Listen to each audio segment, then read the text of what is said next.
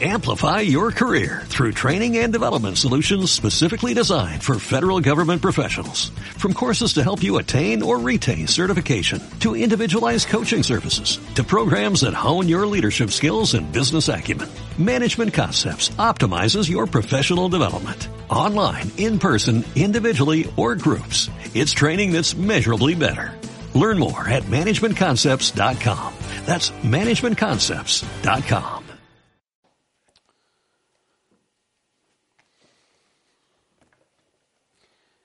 día de hoy hemos estado escuchando, ¿se me escucha bien? Que a veces la voz no me... No tengo buena voz, honestamente. Eso es lo que yo creo, pero el Señor no se equivoca en lo que hace. En el día de hoy he estado escuchando muchas cosas acerca de, de gente normal como todos nosotros que le servimos al Señor. Y he visto algo tan lindo en nuestra iglesia que por un momento pensé, hombre, es un lugar maravilloso, creo que ya lo he dicho antes. Pero es que veo a Andrés que pasa y lee la palabra y hace una oración tan bonita. Pasa Marta y hace una oración que también me toca el corazón. Tal vez no tenga la cabeza para recordar los nombres de cada uno de los que estuvimos orando, pero somos el pueblo de Dios. Y esta iglesia está construida no con los ladrillos que están acá puestos, sino con cada uno de vosotros. Cada uno de vosotros es imprescindible. Esas sillas no están ahí para ser llenas solamente. Venir y sentarnos. Tienen un propósito. Cada silla está ocupada por un propósito. Somos distintos. Dani, tú eres distinto, Antonio. Y tu ministerio, Dani, no es el mismo que tiene Santi. Pero así como lo dijiste tú, hermanita. Después de que terminamos, dijiste, pastor, ¿puedo leer un versículo? Y dijiste, hablaste de la iglesia, del cuerpo de Cristo, que todos somos uno. Tenlo por seguro que no funcionamos si no estás tú.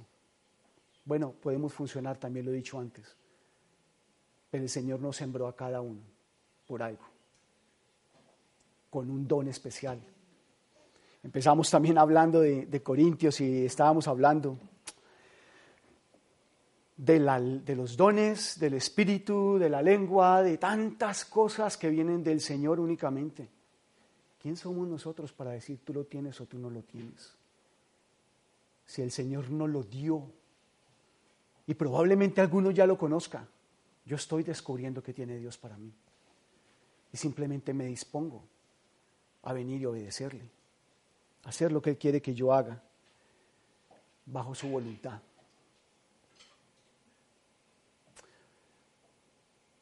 Esto empezó hace ya varios, varias semanas atrás. De cierto, de cierto os digo. Es una frase que nuestro Señor Jesucristo utilizó muchísimas veces para decir cosas que él consideraba que eran importantes. Cosas que se tenían que quedar grabadas en el corazón de las personas que lo escuchaban. Cosas que eran imprescindibles de saberse. Amados míos, Jesucristo sigue hablando hoy en día de la misma manera Hoy en día sigue diciendo, de cierto, de cierto os digo.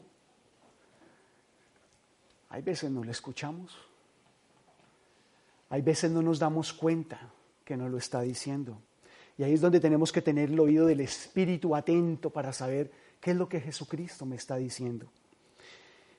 Dije esto empezó hace varias, varias semanas atrás porque hace dos semanas comencé a preparar el mensaje para el día de hoy.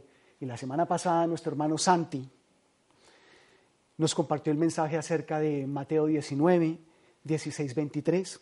Y mientras Santi lo hacía, que lo hacía de una manera maravillosa y, con mucha... Eh,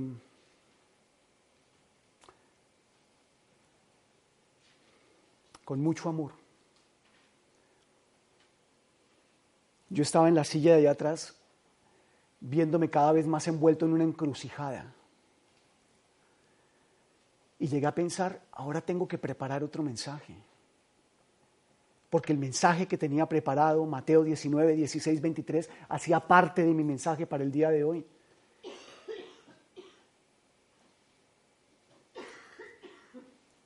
Me acordé de que el Señor es soberano. Y es Él quien dirige nuestras vidas. Por lo tanto, es Él quien decide qué tenemos que escuchar o qué tenemos que predicar aquí en su iglesia. Esta iglesia no es de nosotros, es del Señor. Los que nos paramos aquí a predicar no venimos a decir lo que se nos ocurre. Las oraciones. Andrés, la oración que tú hiciste el día de hoy, que tú elevaste el día de hoy, no fue algo que se te ocurrió, ni que organizaste. El Señor la puso en tu corazón, querido hermano como el mensaje que traigo, que Santi trajo. El Señor empezó y me pregunto, ¿qué nos está queriendo decir Dios? Porque habla tanto del tema, de una u otra manera nos está diciendo a, a, la iglesia de, de Sanse, San Sebastián de los Reyes, nos está queriendo decir algo.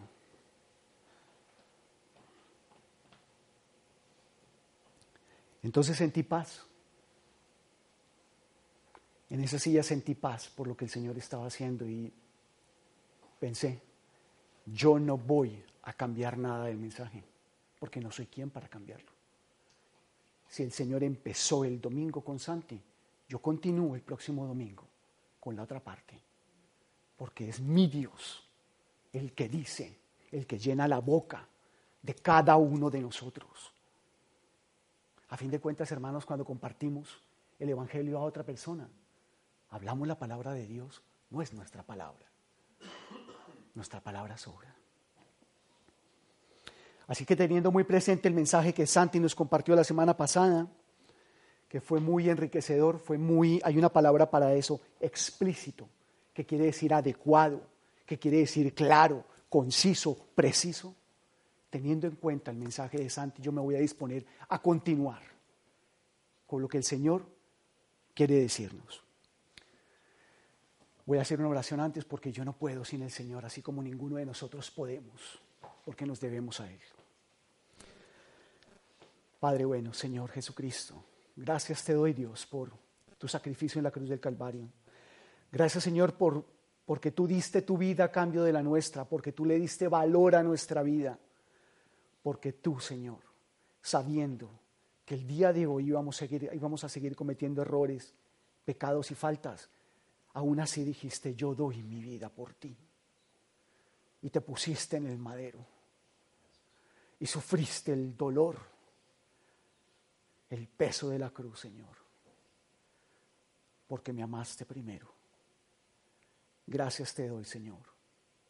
Ahora vengo ante ti, Señor, obediente y con el respeto por mis hermanos, Señor, me dispongo a dejarme utilizar por ti, Padre. Eres tú quien gobierna nuestras vidas.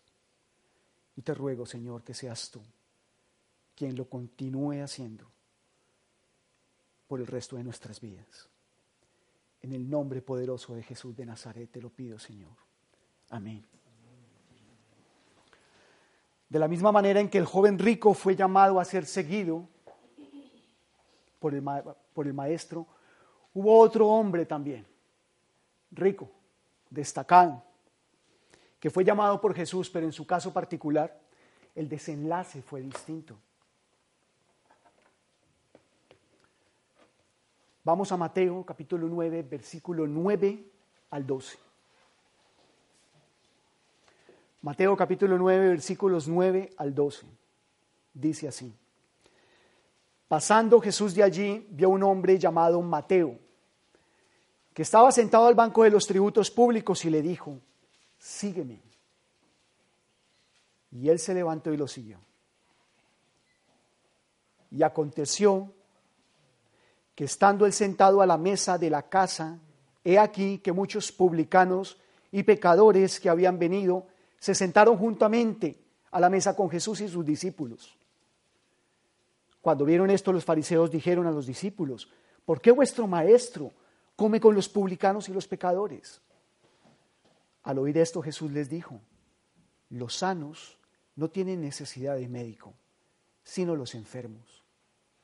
Id pues y aprended lo que significa misericordia quiero y no sacrificio.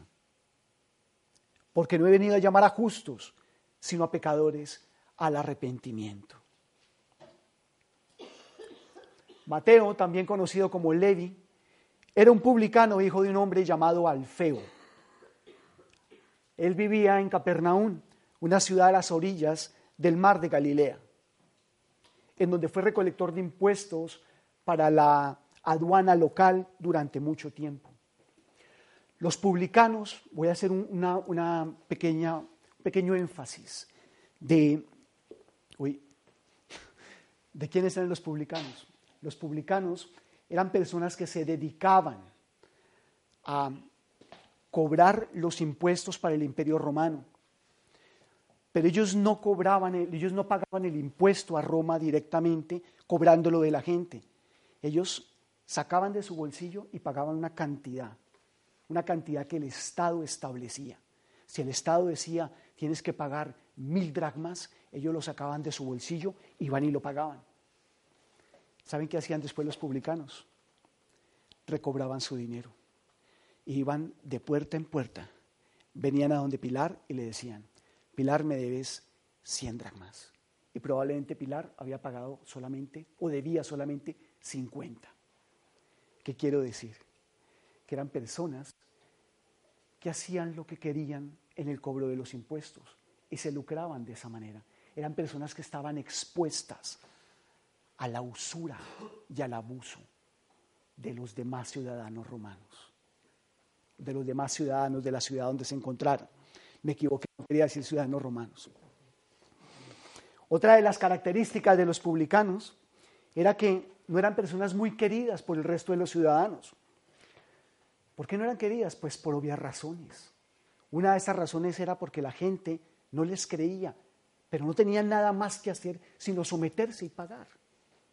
Aparte de eso, ellos gozaban de una posición que los aventajaba sobre los demás, una posición que, que les daba un prestigio.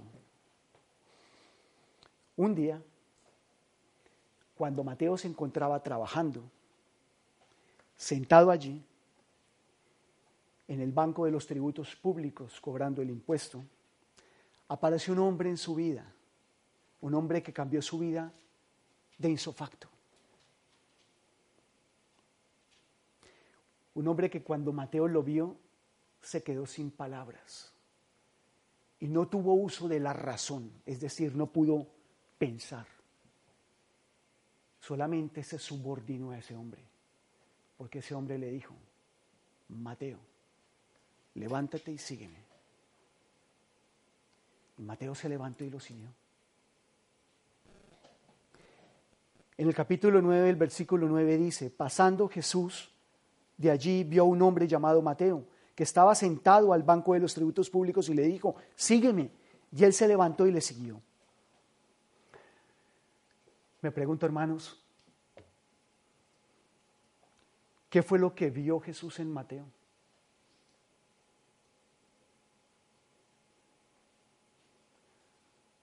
Estoy seguro que Jesús vio en Mateo un discípulo, un siervo, un apóstol. Jesús lo que vio en Mateo es exactamente lo mismo que Él vio en ti y en mí. Él vio la obra terminada, sin importar o sin tener en cuenta nuestro pasado, nuestros errores. Entonces, me salta otra pregunta, ¿y qué fue lo que vio Mateo en Jesús? ¿O qué vio y escuchó Mateo en Jesús? que el joven rico no vio y escuchó.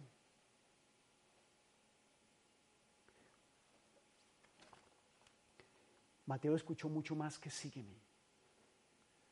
Mateo escuchó, yo creo en ti, Mateo. Mateo escuchó, Tú vales mucho para mí, Mateo. Tengo mejores planes para ti, Mateo. Ya levántate de esa silla y toma lo que yo te doy, que es una mejor vida que la que tú llevas. Mateo se levantó y lo siguió. Pero por sobre todo lo que dijo o todo lo que escuchó Mateo, escuchó que Jesús le dijo, te amo Mateo, te perdono.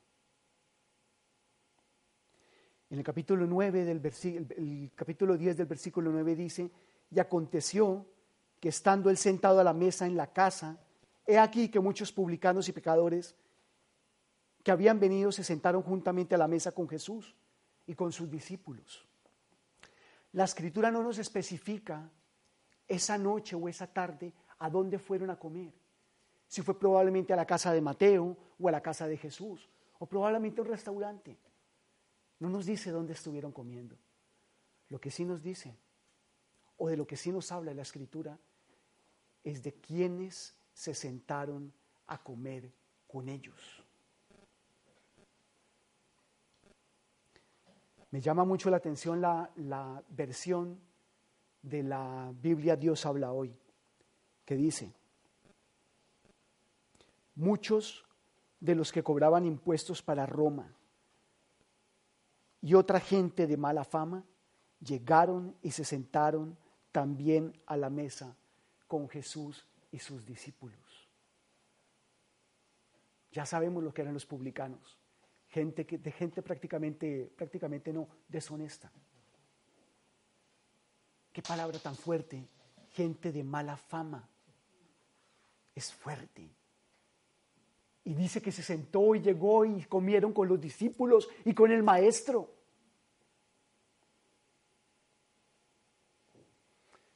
Hermanos míos, yo estoy seguro que ese día no fue solamente Mateo el que volvió sus ojos al maestro y decidió seguirlo. Ese día fueron muchos más. Tal vez todos los que se sentaron allí en la mesa a comer con él porque el que se sienta a comer con Jesucristo nunca jamás se levanta de la misma manera.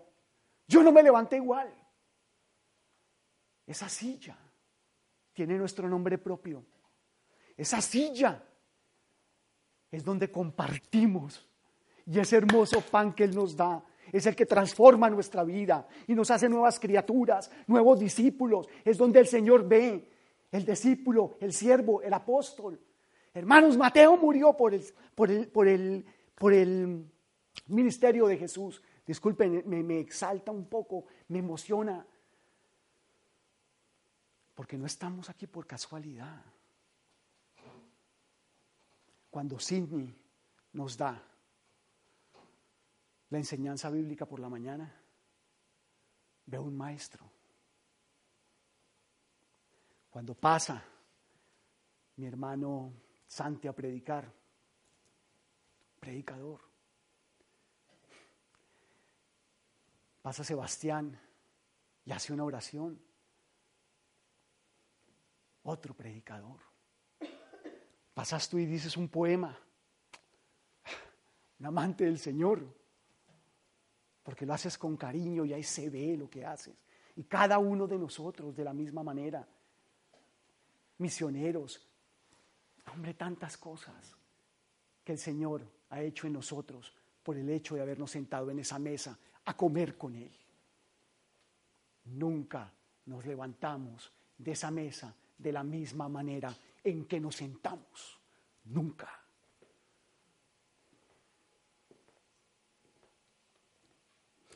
En el capítulo, en el versículo 11 y 12 del capítulo 9 dice, cuando vieron esto, los fariseos dijeron a los discípulos, ¿por qué vuestro maestro come con los publicanos y con los pecadores? Al oír esto, Jesús les dijo, los sanos no tienen necesidad de médicos sino los enfermos.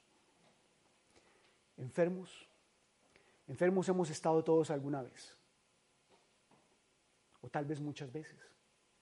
Y nos hemos visto en la obligación de ir a un médico para sanarnos de la misma manera. Todos algunas veces, o algunas veces tal vez, hemos pecado. Y es por esa razón que Jesucristo cargó ese madero por nosotros. Siendo el Hijo de Dios, se hizo hombre. Podemos hablar de, sus llagas, podemos hablar de los clavos atravesando sus manos, de la cruz, de la corona. ¿Y qué hay de la angustia? Algunas veces he tenido miedo. No me imaginé el miedo que el maestro sintió sabiendo lo que le iban a hacer, porque lo sabía. Él también sintió miedo. Pero él no dudó en ningún momento, porque sabía que me iba a dar la vida a mí.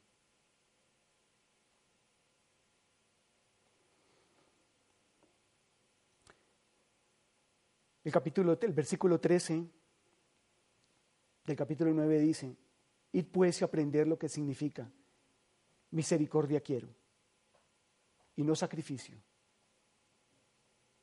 porque no he venido a llamar a justos, sino a pecadores al arrepentimiento.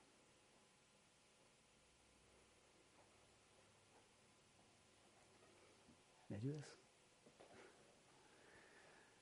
En esta mañana, hermano, quiero, quiero que allí donde estás, donde estamos, cerremos los ojos por un momento.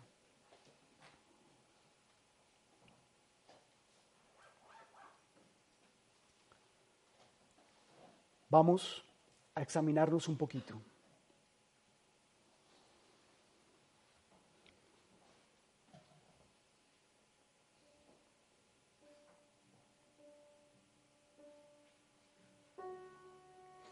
Miremos nuestras vidas. Veámonos en nuestros quehaceres diarios. Allí en nuestros hogares. En nuestro lugar de estudio. Preguntémonos, hermanos. ¿Existe algo en nuestras vidas que deberíamos de dejar? ¿Qué es eso que no nos impide seguir al Maestro?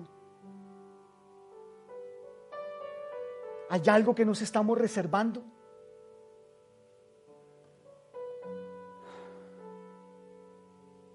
¿Acaso hay algo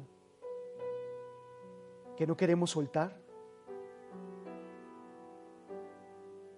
No nos quedemos atrás, hermanos, como el joven rico que consideró que sus riquezas eran grandes y por eso no pudo seguir al maestro.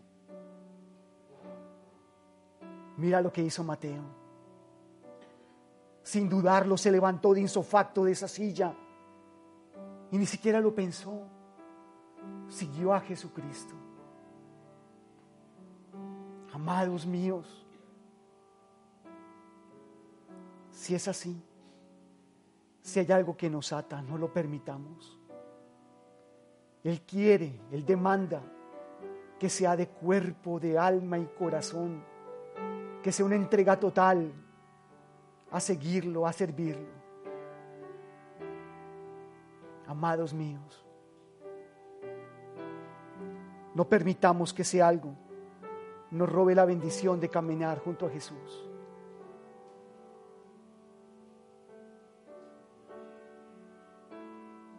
Jesucristo. Gracias Señor. Gracias Dios Todopoderoso por llamarnos, por tenernos en cuenta, por darnos una mejor vida. Gracias Señor. Amén.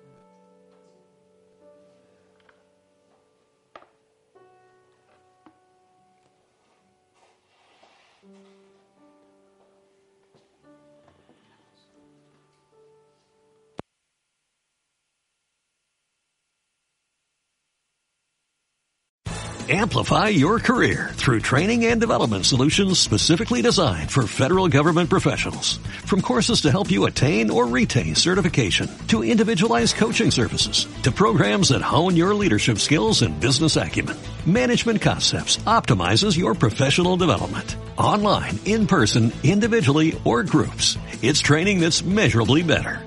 Learn more at managementconcepts.com. That's managementconcepts.com.